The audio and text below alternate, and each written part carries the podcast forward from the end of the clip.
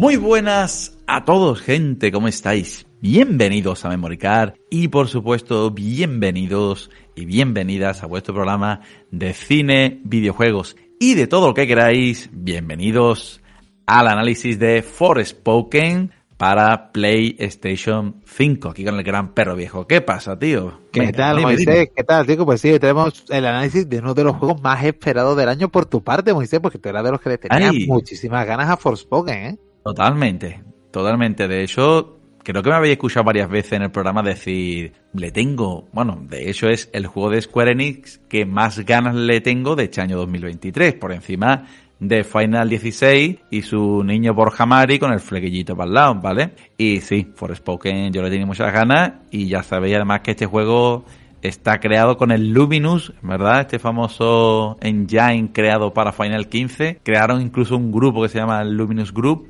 o, Luminous Studio, perdón. Y bueno, pues este es su primer videojuego. Y yo pues estoy deseando que el señor Perro Viejo me dé buenas noticias o que, bueno, que me diga la verdad. No me mientas. La verdad de tu verdad.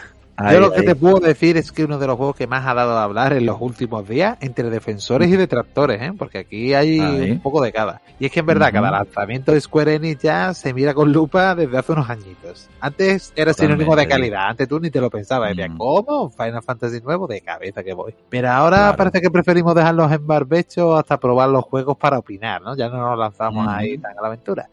Y eso es lo que hemos hecho con Forspoken en su versión para PlayStation 5, probarlo para poder analizarlo, así que acompañarnos para conocer nuestra opinión, sobre todo la mía, porque me dices, te ha quedado con las ganas, te ha quedado con las ganas. Oh, estoy esperando, ¿eh? A tener PlayStation 5, estoy ahí, estoy con la usita, a ver si algún día se rellena. Ahora dice Ojin Ryan que hay PlayStation para todos, que ya está. Claro, mira, ah, gratis gratis. Vamos todos y todas a por una PlayStation 5, pero sí, sí que es verdad que ya hay disponibilidad de PlayStation 5 y Forspoken, sí que es verdad que, que es el juego de Square Enix que yo le tenía ganas, el trailer molaba un montón y bueno, pues no voy a decir nada más, ¿vale? Ya comentaremos más cositas, más detalles y ya hablaremos cuando tú te lances al análisis. Así que empecemos, tío, venga. Pues vamos a hablar un poco de Forspoken, que nos cuenta la historia de Frey Holland, que vive en las bulliciosas calles de Nueva York, concretamente en Hell's Kitchen, como Daredevil, fíjate. Y es una chica que sobrevive como puede. La conocemos siendo juzgada por robo y vemos que en verdad no tiene más fondo, ¿no?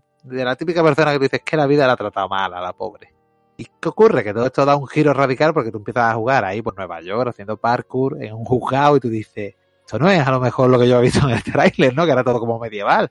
Eh, no te preocupes. Es que, digamos que entra un edificio abandonado, se pone un guantelete que encuentra por allí y esto se crea como una especie de, puerta que le transporta a Atia, un reino de estilo medieval asolado por el desgarro, que es una especie de fenómeno que arrasa con todo a su paso, destruyendo ciudades y transformando a sus habitantes y criaturas. Oh, Así que, bueno, muchos ha comentado de la historia de Forspoken, y si bien es cierto que hay ciertos tópicos, además, yo creo que abusa un poco de hacer homenajes a Alicia en el País de las Maravillas. Además, mm, no es algo que tú digas, oh, si me fijo bien, no. Es que se ve leyendo el libro Alicia en el País de las Maravillas al principio y luego tú no paras de ver detallitos cada dos por tres.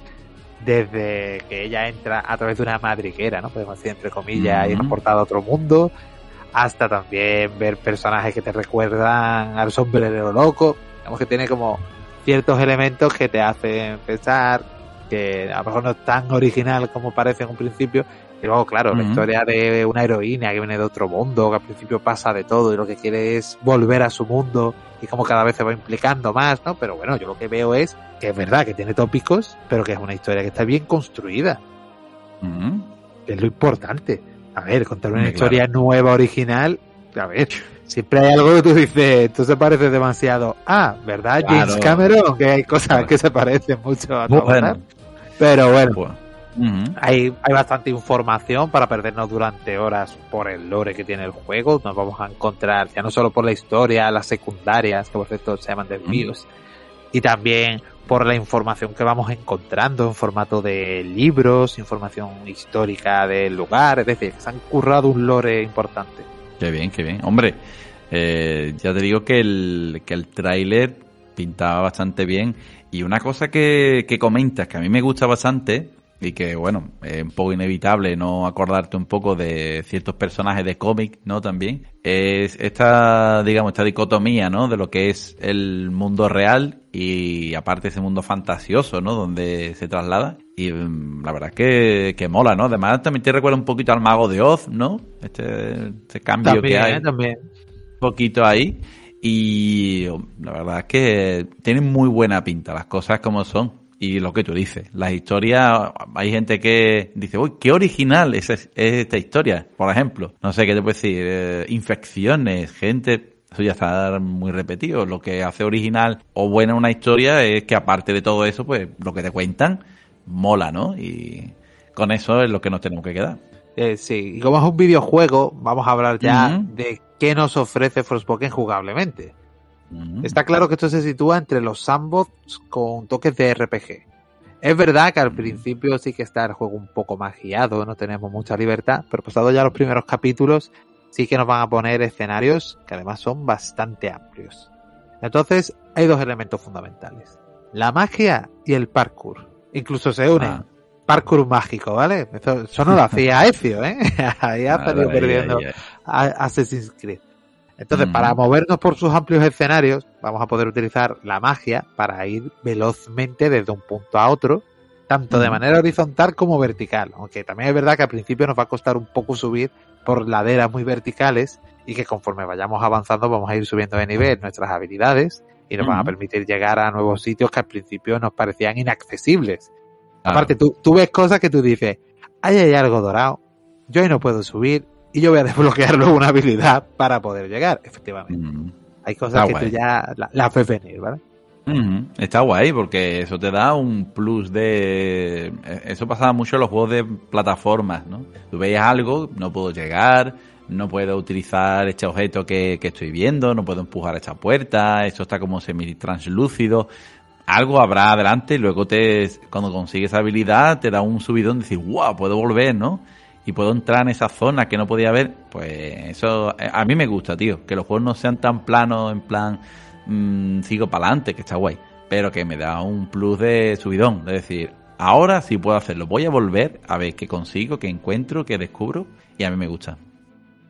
En cuanto al combate, pues todo está pensado para utilizar hechizos. Y aunque la variedad de hechizos es alta y podemos cambiarla en medio del combate tan solo pulsando un botón, a la hora de la verdad yo creo que vamos a quedarnos con el que nos sintamos más cómodos y en verdad rara vez vamos a variar. Es decir, es verdad que hay enemigos que hay algunos ataques que le hacen más daño que otros, ¿no? Unas habilidades mágicas. Pero yo he visto que más o menos si te mantienes con un par de ellos, puedes tirar para adelante dependiendo de tu estilo de juego. Que prefieres muchos ataques con poco daño, pues vas a utilizar la ráfaga. Que eres de los que prefieres un ataque poderoso que puede cargarse para hacer todavía más daño, aun a riesgo de hacer menos impacto, ¿no? Pero cuando des un golpe quita bastante vida. Pues te queda con los proyectiles. Que prefieres jugar un poco tirando de defensa, también puedes realizarlo. Pero es lo que digo yo, que básicamente no vas a salir de lo elegido a no ser que tú quieras probar algo diferente, que tú digas, venga, voy a utilizar esta magia que a lo mejor es más, está más pensado para curarme más que para atacar. Voy a utilizar una para atacar y otra para curarme. Una que va a inmovilizar mm. enemigos, una que... Pero a fin de cuentas, no es como otros juegos que tú dices, tengo que utilizar este tipo de magia para acabar con este tipo de enemigo en concreto, porque las otras no le van a hacer nada de daño. No. Ah, amigo, vale, vale. Esto aquí no suele ocurrir. Mm, hombre, hubiera sido un punto a su favor, ¿no? Porque también te da ese, ese punto jugable, como pasa, por ejemplo, en sagas como Zelda, ¿no? Tú dices, he aprendido esta habilidad o tengo este nuevo arma, voy a aprender, te enseñan y luego lo utilizas, ¿no? Eso está guay porque te da también eh, más progresión. aquí vas, claro, vas, desbloqueando. Y también puedes subir el nivel de las magias para hacer más daño, ¿no? Vas cargando la magia y conforme más se cargue, más daño hace también más tiempo tarda, ¿no? En poder hacer el ataque. Pero es lo que veo como la principal pega en el combate, que si te obligara a cambiar, le das más variedad, que a fin de cuentas es lo que te hace que, no te cause hastío por repetición. Claro. Aunque la verdad, los combates siguen siendo muy ágiles y divertidos. También de eso, fíjate, yo he visto un combate que decía, decía, chúpate esa Dark Souls, ¿no? Y era Claro, porque el personaje es muy ágil y puede hacer esquivos rápido durante, de, hecho puede estar esquivando muy rápido todo el tiempo. pero no, es que puedas, es que esquivar es fundamental. Claro, Además, esquivar tan rápido porque haces esta especie de parkour mágico para esquivar a los enemigos y mientras tú estás esquivando, tú puedes seguir lanzando ataques mágicos. Ahí, es que ese es el tema. Es decir, tú le puedes dar a los enemigos, verdad, va más lento porque los ataques que te permiten no son tan poderosos, pero tú dices, bueno, con paciencia y saliva, como dice el eh, pues te digo, aquí con paciencia, dame caso a mí que, que no. Y la verdad es que es curioso, es decir, tú te aprovechas de esa habilidad para, bueno, cada uno juega de una manera distinta, ¿no? Y si tú tienes paciencia y habilidad también un poquito, pues lo tiene resuelto. Así que, bueno, por ese lado está bien. Sí, además también tenemos la opción de que si recibimos un impacto y rápidamente pulsamos el triángulo, vamos a hacer un contraataque que no solo vamos a hacer daño, sino que nos va a recuperar algo de vida. Así que es algo a tener en cuenta. De te recupera vida las ejecuciones, aunque no mates arriba, ¿no? Yo le llamo ejecuciones porque es lo típico, cuando hacen mucho daño se queda arriba el tirado en el suelo te sale el triángulo y sale ahí como que le vas a pegar una puñalada trapera mientras está en el suelo. A lo mejor es un poco ruin, pero le quitas bastante vida y te da a ti también vida. Así que me mola. Así que vamos a aprovechar cuando estén aturdidos y las estamos este durísimo golpe, Moisés. bien. Y luego lo dicho, también tenemos otras magias que están pensadas como apoyo, no como ataque. Estaban desde raíces que pueden atrapar a nuestros enemigos, rocas que salen disparadas de la tierra, latigazos, ¿no? Que podemos hacer en un área determinada, o simplemente hechizos que directamente lo que hacen es curarte. Entonces, tú eliges tu estilo de juego. O si ves que a lo mejor te hace falta curarte, pues cambias y te lo pones. ¿Qué ocurre? Que este tipo de magia tarda un tiempo en cargarse. Y esto está pensado para que no puedas abusar de ella. Está sobre todo pensando que te viene un grupo muy grande. Voy a utilizar lo de las enredaderas para poder poner un poco de distancia mientras ataco.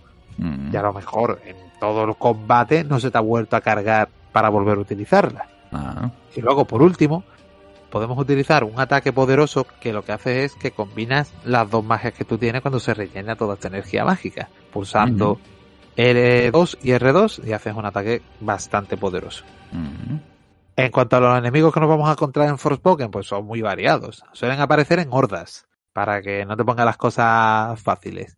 Y los enemigos suelen ser o bien personas aquí un poco zombificadas o animales corrompidos.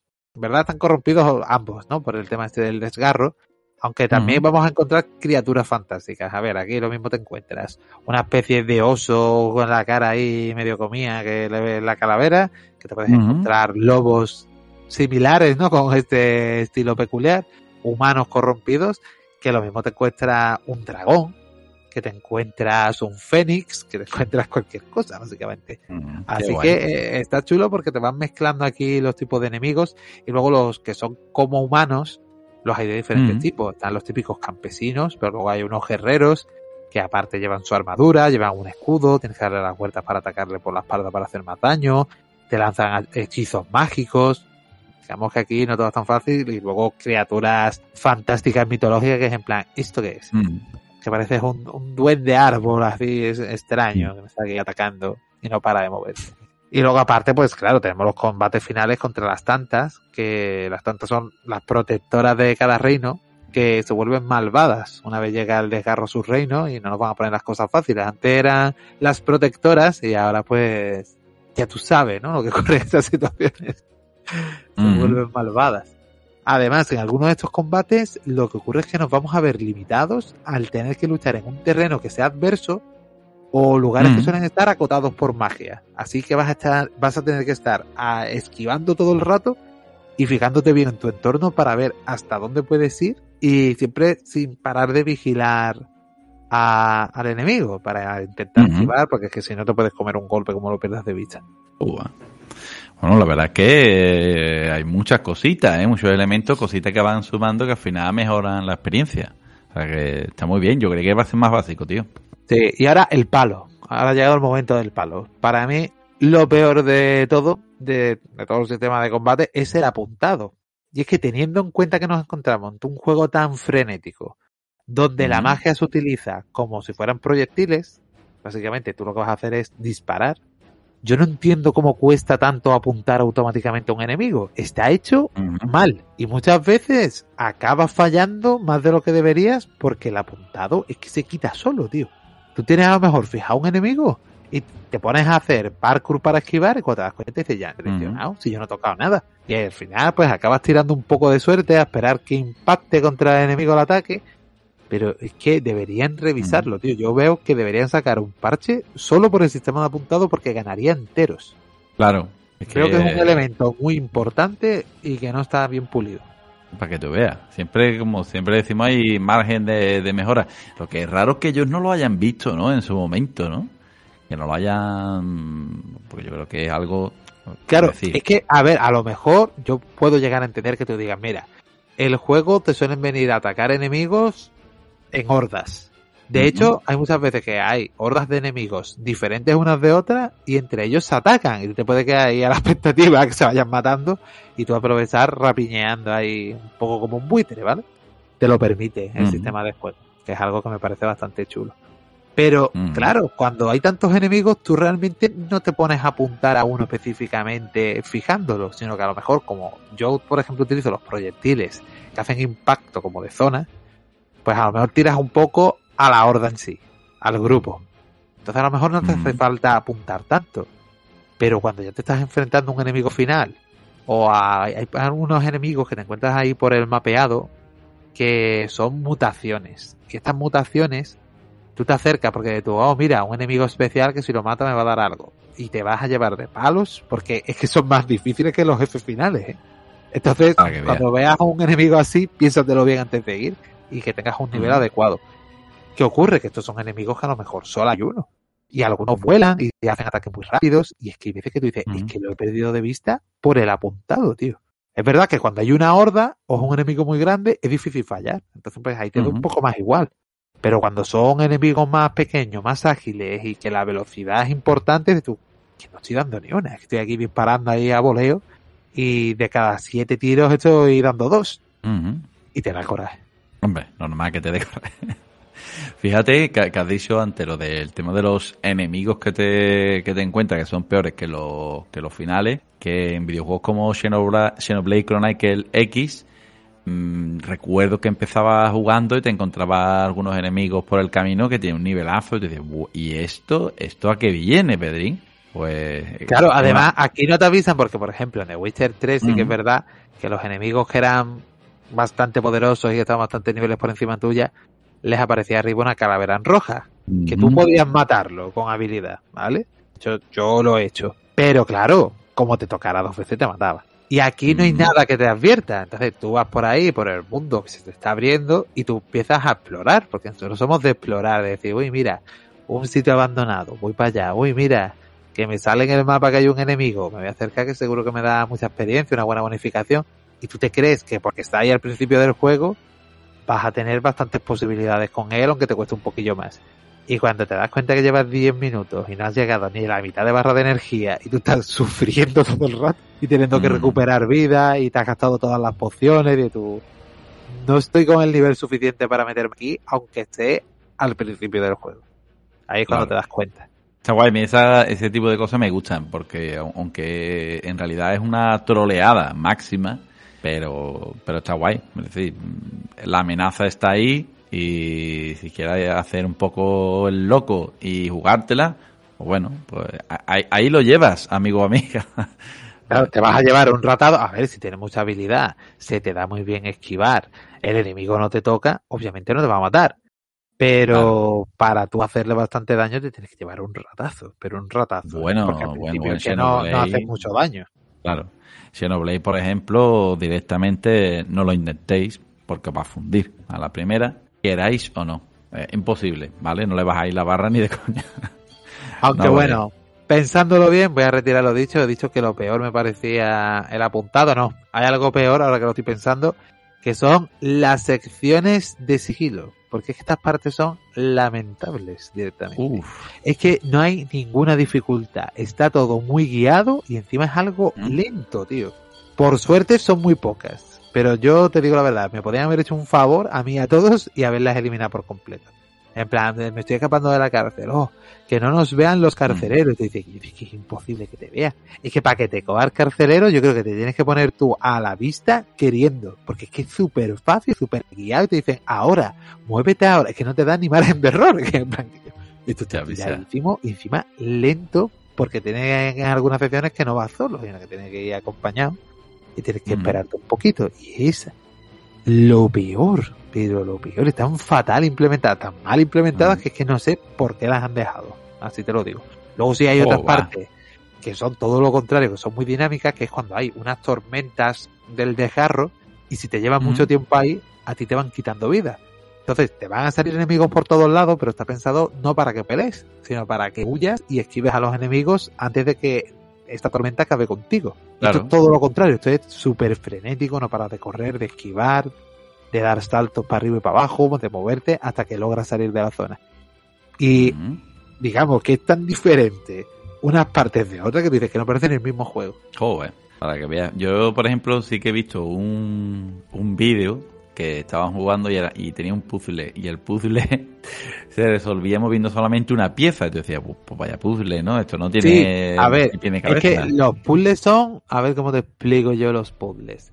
¿Tú te acuerdas de estas cositas que tú te comprabas cuando era pequeñito? Lo típico de cuando iba a algún sitio y tu padre te compraba por 20 duros para que estuviera entretenido, que era un puzzle que te formaba una imagen y tú tienes que mover solo una de las piezas y mientras movía una, la otra la bajaba, la otra la subía, esta la ponía para la izquierda y te llevaba un rato hasta que bajo la combinación. Pues digamos que son así. ¿Qué ocurre? Que sí que es verdad que hay que conectar, digamos que, que no es que tienes que formar una imagen, sino que tienes que conectar dos imágenes que hay. Y se hace a través de moviendo una sola de las piezas. ¿Qué ocurre? Que hay veces que tú es lo que tú dices, mueves una, además, están puestos por niveles, en plan fácil, difícil, muy difícil. Y hay algunas que son muy difíciles que es en plan, es que si muevo esta pieza, están unidas. Y ya está. Y tiras para adelante. Y te quedas con caro en plan, bueno. Y luego hay otras que te llevas 40 horas dando vueltas que tú dices que yo, ¿cómo pongo esta puñetera ficha para poder resolver puzzle este? Además, te dejan utilizar hasta gastar mm. experiencia y todo si te cuesta mucho, porque hay algunos que, te llevas un rato que tú dices que no sé cómo tengo que moverlo. Y ya te, amargas. Esto de que te van a mover por un lado, para otro, nada pie con bola, te dice aquello. Paso. Directamente. Mm. Así que algunos están tirados, pero otros, te digo a ti, que te lleva un ratito, ¿eh? Oh. Bueno, ¿qué vamos a hacer? De todo tiene que haber en la viña del Señor. Y en cuanto al mundo de Atea, pues hay muchas cosas por hacer. A ver, peca del mm. mal de la mayoría de juegos de mundo abierto, que es ponerte muchas cosas para que te entretengas. Pero son muchas cosas que tú dices, al final esto no me ha aportado gran cosa. Hay misiones secundarias, como dije al principio, se llaman desvíos, que directamente lo único que hay que hacer es de ir de un punto a otro para escuchar lo que te tienen que decir los personajes. Y se te hace tediosos. Porque, a ver, hay una parte que dice, sí, te voy a enseñar la ciudad. Y va tú a la velocidad de un tío andando, claro, tú estás acostumbrado a estar moviéndote con parkour mágico, corriendo unas velocidades que te coge unos kilómetros enseguida, ¿vale? Y ahora tienes que ir al paso de un trovador que te va a decir, aquí es donde vive la gente rica del pueblo, no sé qué, ya me aguanta, ¿eh? termina la sala, vamos a otro sitio, venga, andando con este señor. Este es el cementerio, no sé qué, aquí tenemos ovejas, no sé qué, ¿quieres darle de comer a las ovejas? Y ahora la misión es buscar a las ovejas que están hambrientas para darle de comer, dice que Esto, esto a mí qué me aporta argumentalmente al juego. ¿Y qué ocurre? Que te salen a lo mejor cuatro o cinco del tirón así, que están en unas zonas que te avisan. Si te vas, a lo mejor cuando vuelvas ya no están disponibles. Te dice, bueno, venga, pues lo voy a hacer que no las quiero perder. Y a lo mejor la siguiente misión es siga un gato. Y el gato empieza a maullar y tú te pones a seguir al gato y el gato te llega y hay un muñequito y tú lo coges y dices, este muñequito se puede vender fuera por bastante dinero. Vale. Y ahora te encuentras otra misión secundaria que es siga otro gato. Dice que yo pisa. Es que entre seguir al trovador más lento que el caballero malo y seguir a tres gatos, es que no me está dando mucha ganas de explorar el resto de misiones secundarias. Porque la de darle de comer a la ovejita tampoco es que fuera el clímax de lo que yo considero una misión secundaria. No, me claro. Además es eso, la primera vez que tú sigues al gato te hace gracia. La séptima tú dices, me muerto de los gatos. Es ya un poco harto de hacer lo mismo, ya es cansino, ¿vale? Claro, tío. Lo bueno, lo... puedes acariciar cuando acabas. Bien. Ah, bueno. es lo que siempre decimos, hay misiones secundarias que molan y molan un par de veces. Cuando ya lo haces 30, tú dices, uff, ¿vale? Ya no solo misiones secundarias, sino principales también, ¿vale? De hecho, me estoy acordando ahora mismo de un videojuego que, eh, para los grandes amantes de la saga Banjo-Kazooie, seguramente, si lo habéis jugado, lloraréis conmigo, ¿vale? Llorad conmigo, amigos y amigas. Y es que en su versión de baches y cachivaches para 360, que gráficamente era espectacular, pero ostras, ¿vale? Muchas de las misiones o que tenías que hacer se repetían hasta el infinito, ¿vale? Esta carrera. ¿no? Ostras, era la carrera de los Jinjo, otra era el lanzamiento de una bola, no sé qué, tú dices. Pero, pero aquí lo que ocurre, ya aparte, aparte de que hay algunas que se repiten, es que hay algunas que tú dices son demasiado lentas para lo que quieres contarme. Es decir, ¿qué me quieres enseñar en la ciudad? ¿No hay una manera de haber hecho esto más dinámico? O te vas a hablar con Erderba y te lleva hablándote que te da la turra, yo qué sé, cinco minutos, y luego lo que te das es experiencia. Es que realmente lo que has hecho en la secundaria es hablar. Ni siquiera has luchado, ni te has enfrentado. Es que hay algunas secundarias que dices que no he hecho nada. Escucha la canción del trovador, eh, para escucharla, que sigue la paza, ¿no? Bueno, puedes, puedes pasar el noto un poco, pero tampoco me está aportando gran cosa. Pero bueno, y esto por no hablarte de que si quieres seguir con la historia principal, pues tú empiezas en un punto del mapa y te van a poner la siguiente misión principal donde Cristo perdió la babucha, ¿vale? Te vas a tener que patear básicamente todo el escenario disponible. Ah, amigo. Todo ocurre que como vas a usar por varias localizaciones, pues al final acabas pecando. Y te vas a, a, zonas que dices tú, uy, mira, por aquí si me desvío 200 metros hay una mazmorra. Pues ya te metes a hacer la mazmorra. O una ciudad, una fortaleza destruida donde luchas contra enemigos para obtener nuevos objetos. Es decir, te vas desviando porque las tienes puestas ahí para lo mismo, para que te desvíes. Porque es que la principal está súper lejos y tú dices, no la voy a hacer, la tengo ahí al lado. Aquí para hacer fotos. No me voy a desviar dos metros que está para hacer la fotito, que me van a dar un poquito de experiencia, pues lo haces. Claro, y si además merece la pena, yo no, hace poco, bueno, poco no, en realidad hace ya un tiempo había un videojuego que tenía muchas misiones secundarias que algunas estaban bien, pero la recompensa que te daba era tan nefasta que tú decías, me estoy pegando un pateón guapo y sí, la misión secundaria no está malota, pero no me da nada. Pues, pues apunta Forspoken aquí, porque sí, no, hombre, no. Sí, sí, sí, sí.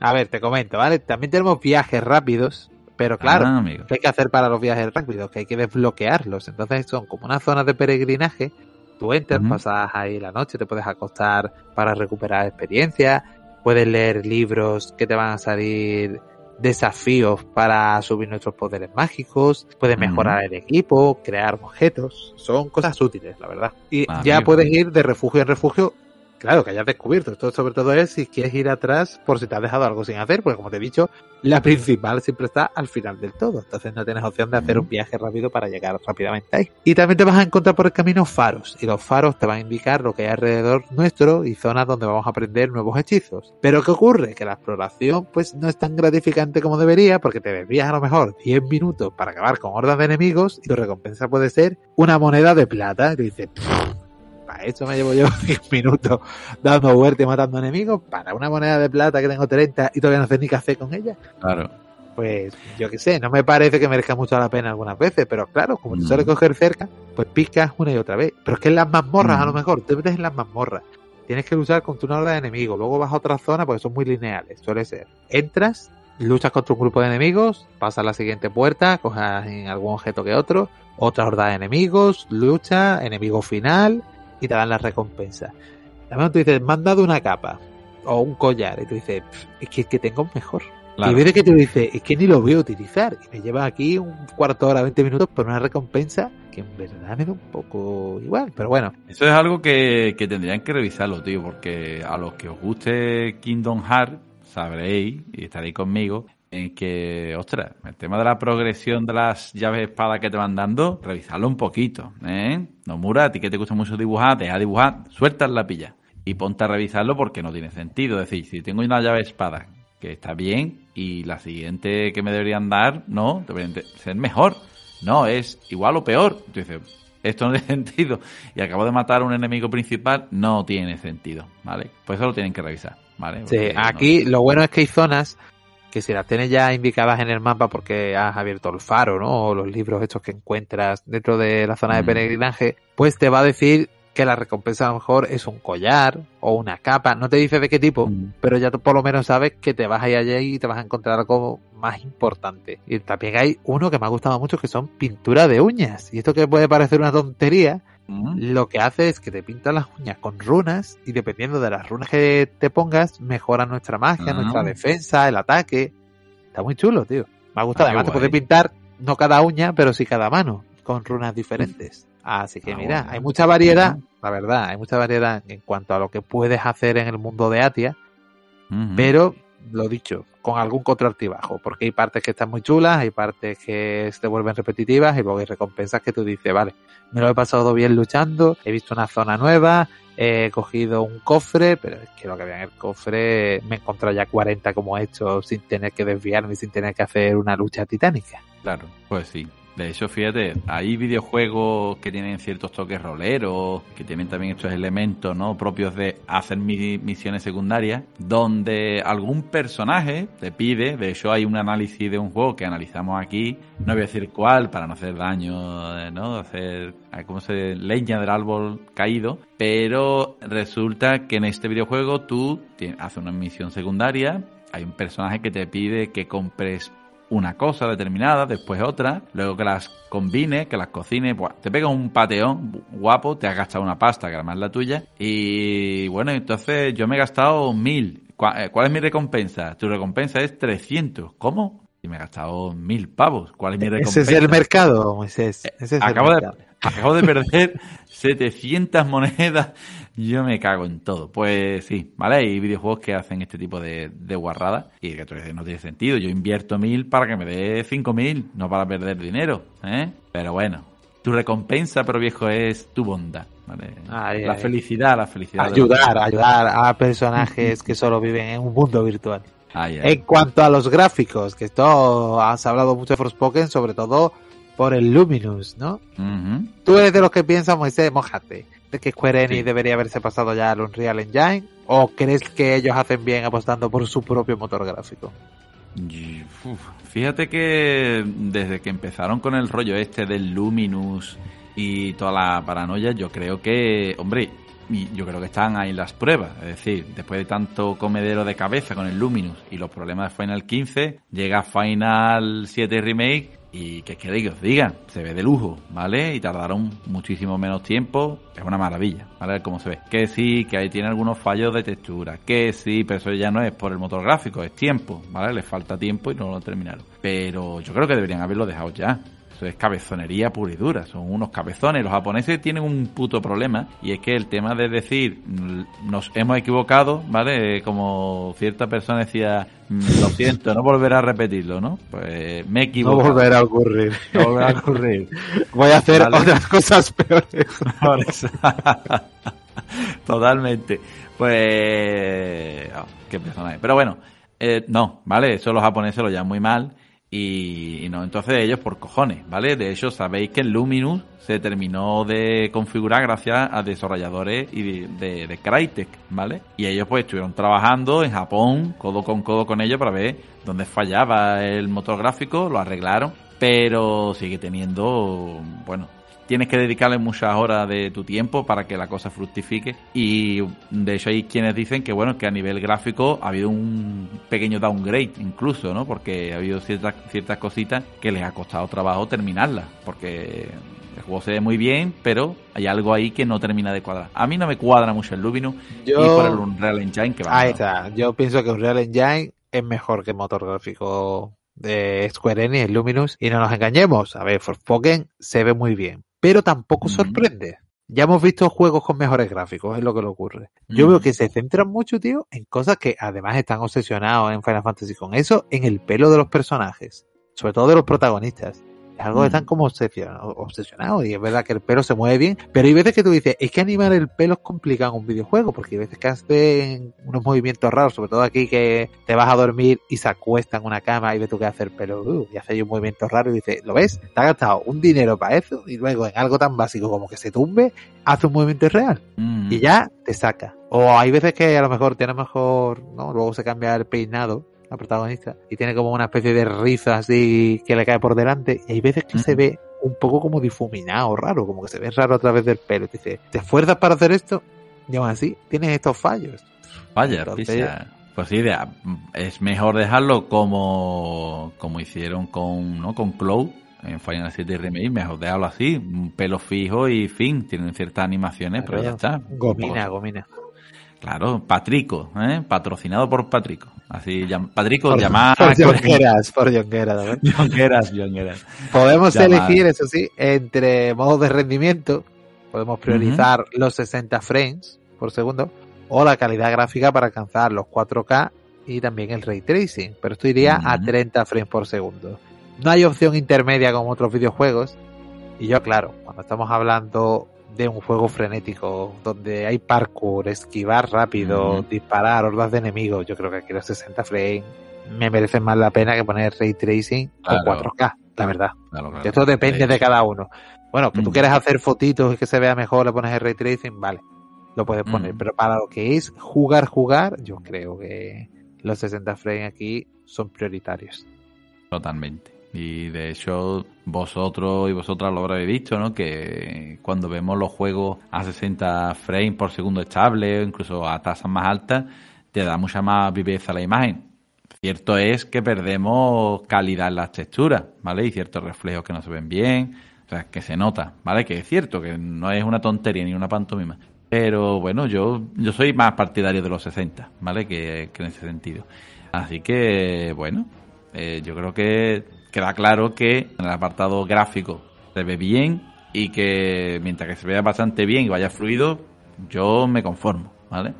Mejor. Bien, y por cierto, no, te iba a comentar que hay quienes comentan dentro de Square Enix que, bueno, más bien del grupo del Luminous, que no ha sido tanto problema suyo, sino ciertos problemas con, con de la librería de PlayStation. echándole los balones fuera y echándole las culpas a quien no la tiene. Dejaros de rollo ya, ¿vale? No, que la culpa no es de, la culpa es vuestra que... a ver, si la culpa es de PlayStation 5, porque hay otros juegos en PlayStation 5 que me permiten un modo rendimiento con ray tracing, aunque no se vea 4K. Y se ve mejor. Claro. Y se ve mejor. Esa gente no ha tenido problemas. Ah, ¿Y tú sí? Ah, pero bueno, esto tú sabes, chavalones fuera. En cuanto al sonido, pues Forspoken nos llega en inglés, con subtítulos al castellano. Aquí no oh, tenemos posibilidad de elegir idioma de español, ¿de acuerdo? hay gente que, a lo mejor para juegos tan largos, con tanto diálogo y esto, le puede suponer un handicap, pero bueno, los subtítulos también tengo que decirte que son algo libres, ¿eh?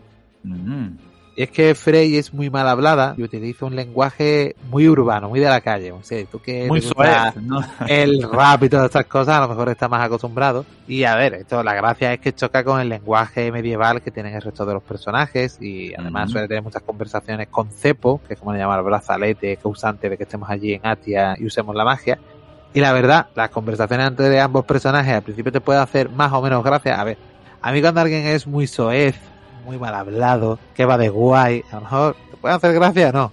Pero cuando te lo repite 40 veces lo mismo, una y otra vez, durante todo el desarrollo del juego, digo que yo, callarse ya la boca a los dos, porque se me da la cabeza como un bombo, diciendo las mismas tonterías siempre. Eh, claro. Tiene que hacerlo con gracia y con, bueno, con que, que esté, que mole, que encaje bien.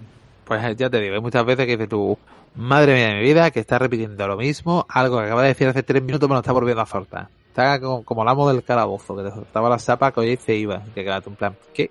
Esto que viene, un poquito así. Y bueno, la música, pues ambienta muy bien en los combates y sobre todo los cambios de situación. Incluso hay alguna melodía que me ha recordado por momentos a la saga Uncharted. Ay.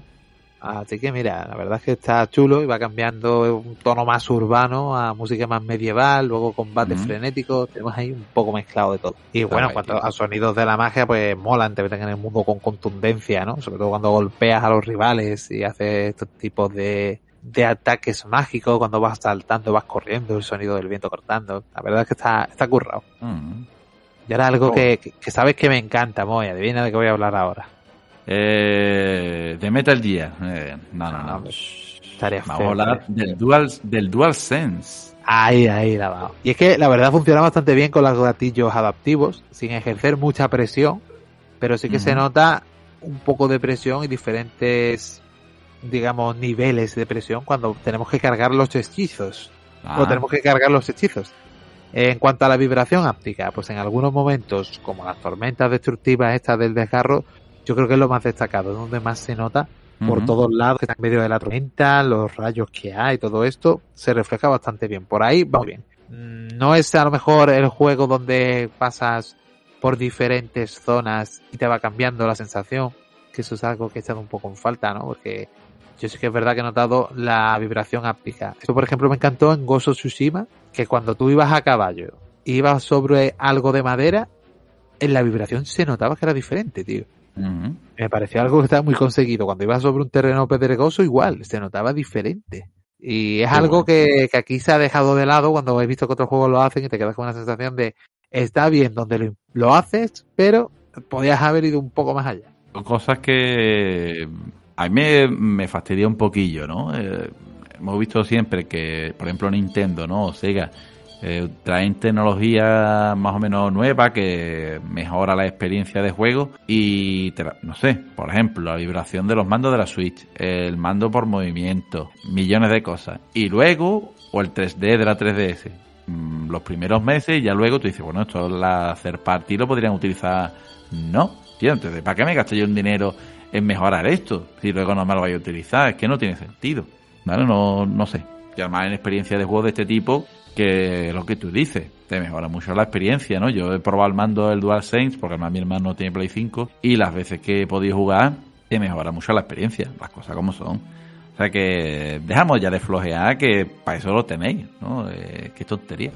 Claro, darle uso, chavales, hacerlo mejor. Así.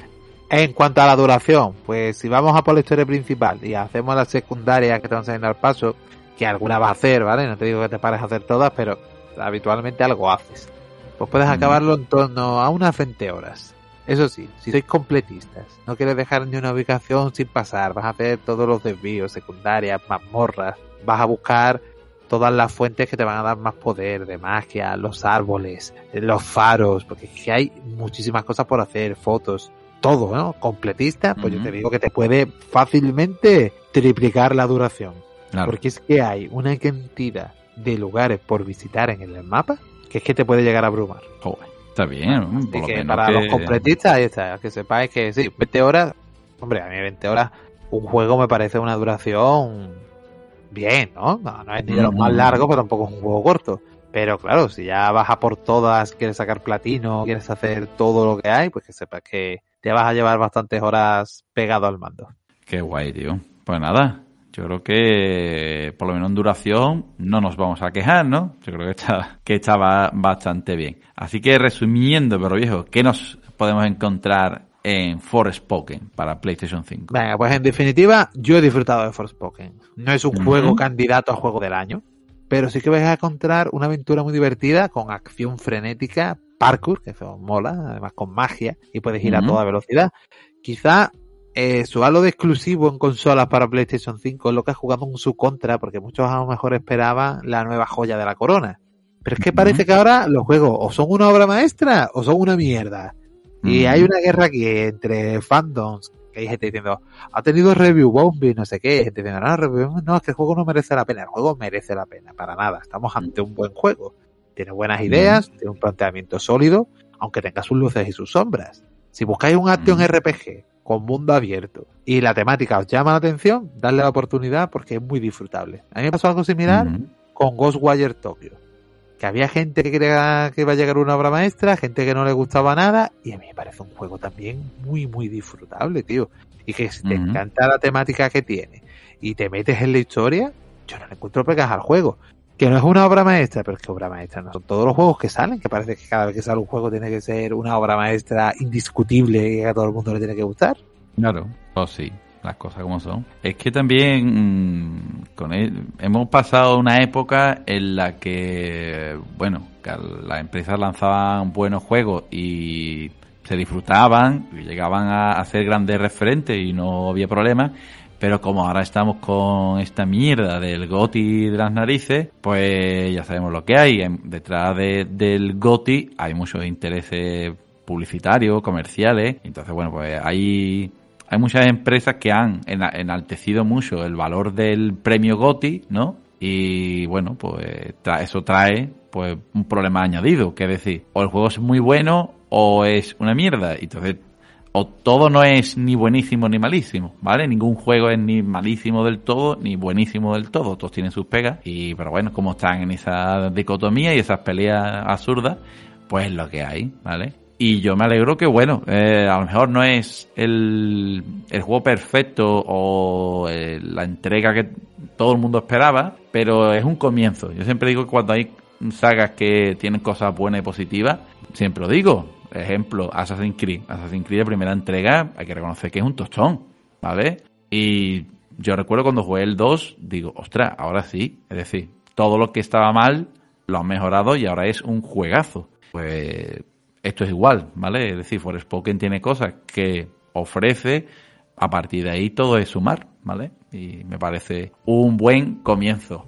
Así que, señor Perro Viejo, después de este gran trabajazo por su parte, le voy a recordar a nuestros amigos y amigas dónde nos pueden encontrar, aunque ya sabéis que siempre, y si sois nuevos aquí en Memoricar, os lo cuento, estamos siempre en Twitter, ¿vale? En la cuenta de arroba memoricaruca también buscando en el buscador de Twitter podéis poner Memory Card Podcast. ¿Dónde nos podéis escuchar? Pues bueno, pues ya no estáis escuchando aquí en Evox o también nos estáis escuchando aquí en Spotify, Google Podcast, Podimo, en iTunes, estamos también en Audible de Amazon, Amazon Music, estamos en aplicaciones como Pocket Cast y Tuning, Estamos también en el repositorio de la UCA, de Indes Media Radio, de la Universidad de Cádiz, y en Radio España, estamos también en TikTok, y eh, bueno, mil millones de sitios, y como siempre decimos, si hay algo nuevo por ahí y no lo hemos visto, comentarlo, ¿vale? Y nos sumaremos seguro. Ya hay, hay, hay sitios que no hemos sumado, ya ni me acuerdo, ¿vale?